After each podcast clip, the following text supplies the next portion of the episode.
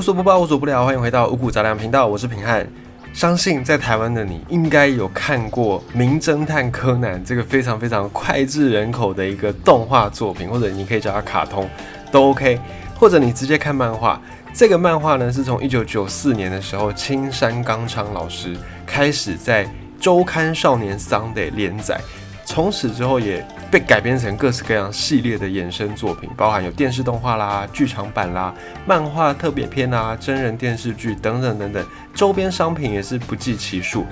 它的动画改编其实是从一九九六年开始，一播出大受好评，不管是整个情节或者是这些案件，都受到了评论家的一个大力赞赏。到现在，它也是日本属于是国民级的一个长寿动漫，就它也包含动画，也包含漫画。至今，漫画的部分还在连载当中。虽然前几年好像有传出柯南的大结局，但呃，平安盖看了一下最新的资料，目前还在连载，连载到了。第九十八册，那动画也还在持续的改编当中，会不会在有生之年看到柯南的结局呢？又或者会像另外一个大家非常非常引颈期盼，能够赶快再开连载的猎人一样，就不得而知啊。反正柯南就是一个老少咸宜的一个动漫作品，很多大朋友是从小朋友的时候开始看，看到已经变大朋友，又带着自己的小朋友一起看，因为他这种推理的属性，所以让他也广受。大家的喜欢，就是大家会很喜欢这种推理啦、侦探啦、悬疑的主题的话呢，你应该就会看过柯南，甚至非常喜欢这个作品。那么《名侦探柯南》的这个柯南，这个柯南是谁呢？这个柯南他是源自于另外一个真实存在过的作家，叫做亚瑟·柯南道尔爵士。这个亚瑟·柯南道尔是谁呢？就是另外一个大侦探夏洛克·福尔摩斯的。创作人，所以呢，这个柯南道尔爵士他就是创作出福尔摩斯的这个人物，福尔摩斯是他笔下的一个人物。那当时候青山刚昌老师就是以这个柯南道尔爵士为灵感，然后创作出了柯南名侦探柯南这么一个角色。那么柯南道尔爵士本人跟福尔摩斯之间其实还有一段我们不太清楚的关系。我们都知道说柯南道尔就是创作出福尔摩斯的这个人嘛。那柯南道尔他其实是一个医学医学系的学生，他是一个医生就对了。他在一八五九年的时候出生。他虽然是医生，虽然学医，可是他对文学一直有很浓厚的兴趣。尤其他非常喜欢一种文学的形式，叫做历史小说。他那时候的梦想是想要跟狄更斯、跟雨果一样，写出像《双城记》啦、像《悲惨世界》这种。反映着社会现实的史诗级的，但是它又是有历史背景的那种剧作小说。不过很可惜，他并没有在历史小说这个方面获得成功。他一开始创作的一些作品都没有获得什么回响，直到一八八七年，在他二十七八岁的这一年，他在杂志上面发表了他的第一篇侦探小说《A Study in Scarlet》。它的中文翻译叫做“写字的研究”，写那个红呃血球血管的血，他就发表这个侦探小说，没想到一炮而红，其中的主角夏洛克·福尔摩斯从此变成家喻户晓的名侦探，他可以说是整个侦探界的，他如果说自己是第二，应该没有几个人敢说自己是第一的角色。那么福尔摩斯这个角色呢，如果你有看过他相关的作品，不管是呃那个。班尼迪克·康伯拜区演的那个版本，又或者是在更早之前小劳勃道尼的那个版本，不管你看是哪个版本的福尔摩斯，通常福尔摩斯都会给你一种很严谨的形象，然后呢，好像他会很多东西，很很有那种绅士的感觉。因为这个柯南道尔他说他是在他医院认识的一个医生，以这个医生为原型去创作福尔摩斯这个角色。这个医生呢，据说啦，据柯南道尔说，就跟福尔摩斯一样，这个医生本人是可以从一点点小细节就可以去推测出很多很多的资讯的。然后呢，这个角色到了柯南道尔的笔下，就变成了福尔摩斯。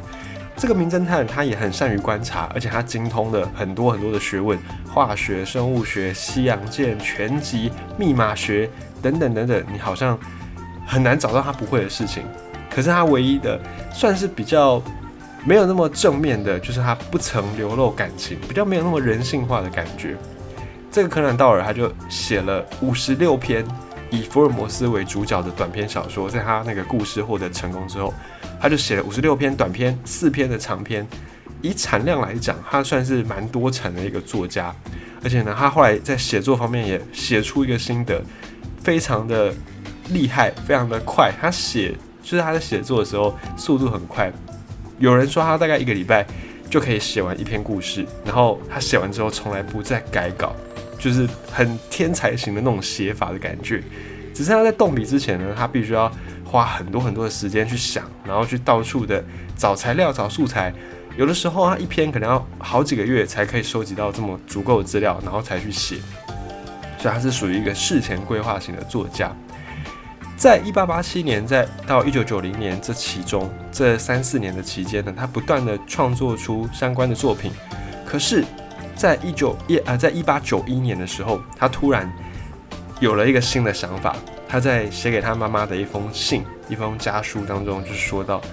妈妈。”我想要杀死福尔摩斯。这个时候呢，柯南道尔就说：“因为我觉得福尔摩斯占据我太多太多的时间了，我没有办法去做我觉得更重要的事情。”收到这封信的柯南道尔的妈妈马上反对，他说：“你在说什么？有什么事情比福尔摩斯更重要呢？我不许你这样做，你是太胡来了。”这样，因为妈妈就会担心自己的小孩就是吃穿嘛，对不对？所以好不容易找到一个，诶，这么样可以让你不愁吃穿的写作的题材，你怎么可以自断后路呢？怎么可以这样子呢？不行。然后呢，这个时候虽然柯南道尔创作能量还是非常的强，而且他也不再去写历史小说，可是你会不会很好奇，到底为什么他想要杀死福尔摩斯？到底为什么要把自己手上的金鸡母给放弃掉呢？从一些史料来看，其实柯南道尔他在创作福尔摩斯这个角色的时候呢，是给他非常非常多的理性，很多的逻辑，而且很严肃、很严谨、很谨慎。可是呢，这个只是柯南道尔的一个面相而已。柯南道尔他身为一个活生生的人，当然不可能只有一个面相，人都是立体的。好人不会是纯然的好，坏人也不会是纯然的坏，都是好坏参半，好坏参半。柯南道尔他作为一个活的人，他当然也有这种不同的面相。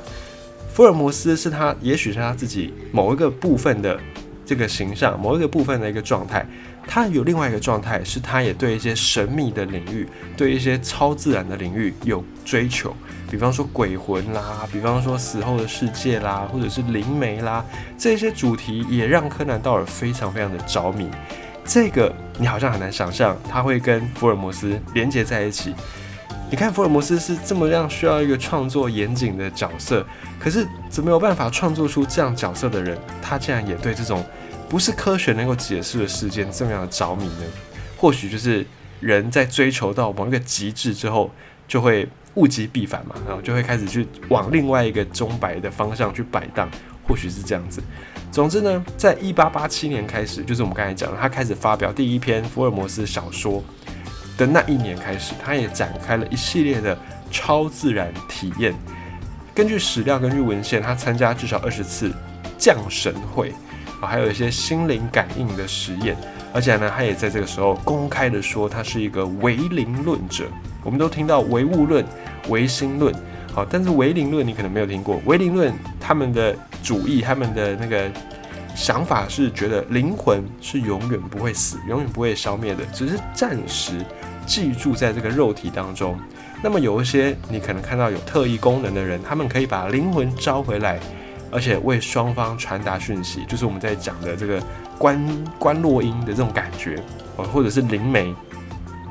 呃，柯南道尔他是相信这些事情的。然后他在写信跟他妈妈抱怨的那个时间呢，刚好也是他对唯灵论这个相关的论点或者是超自然现象研究非常非常感兴趣的时期。所以或许或许我们可以去推测，会不会他说的最重要、更重要的事情就是去去接触这些超自然的现象，或者是去进行这种超自然的体验。但是因为福尔摩斯的创作消耗他太多时间，导致他没有办法去参加这个什么降神会啦、心灵感应实验，所以让他觉得，嗯，他的时间被占据了。会不会是这样子呢？他没有说，但我们可以猜，或许从时间点上面看起来，线索有提供这样的一个方向。那么最后，在一八九三年的时候，福尔摩斯也在他的最后一案《The Final Problem》当中，跟他的对手莫里亚蒂教授同归于尽。结果想当然尔，这么样一个受欢迎的作品，莫名其妙被刺死，当然全世界读者都不能接受。这个事情就是这个结局出去之后呢，受到大家关注的程度，可能比总统被暗杀还要来得更夸张。有很多很多成千上万的读者都投书抗议，甚至呢路过柯南道尔的家，还对他的那个房子丢石头。他连载的那本杂志《海滨杂志》，订阅数量也因为这个结局公公开之后，瞬间少了两万份的订阅。甚至呢，连他的所在国英国女王也公开的说，柯南道尔做错了，大家都觉得不谅解，读者也不谅解，英国女王也不谅解，这些眼光多久？整整十年。这十年当中，一直有人不断说让福尔摩斯重出江湖，重出江湖。呃，出版社也好，杂志也好，每一年每一年呢，都拿着很多很多的钱，希望柯南道尔老师拜托你再继续的写福尔摩斯的故事吧。没有办法，迫于无奈，在一九零三年，柯南道尔又发表了新的一篇小说，让福尔摩斯又死而复生。然后也交代了说，之前福尔摩斯在剧情里面交代的，就透过福尔摩斯的嘴巴跟他的好朋友华生解释说啊，我之前只是假死而已。可是呢，虽然他让福尔摩斯复活，但是柯南道尔本人并没有放弃这种。超自然的体验，并没有放弃通灵，他还是去持续的参加各种的这种招魂的聚会啦，甚至呢还写了几本跟唯灵论这些研究有关的书籍。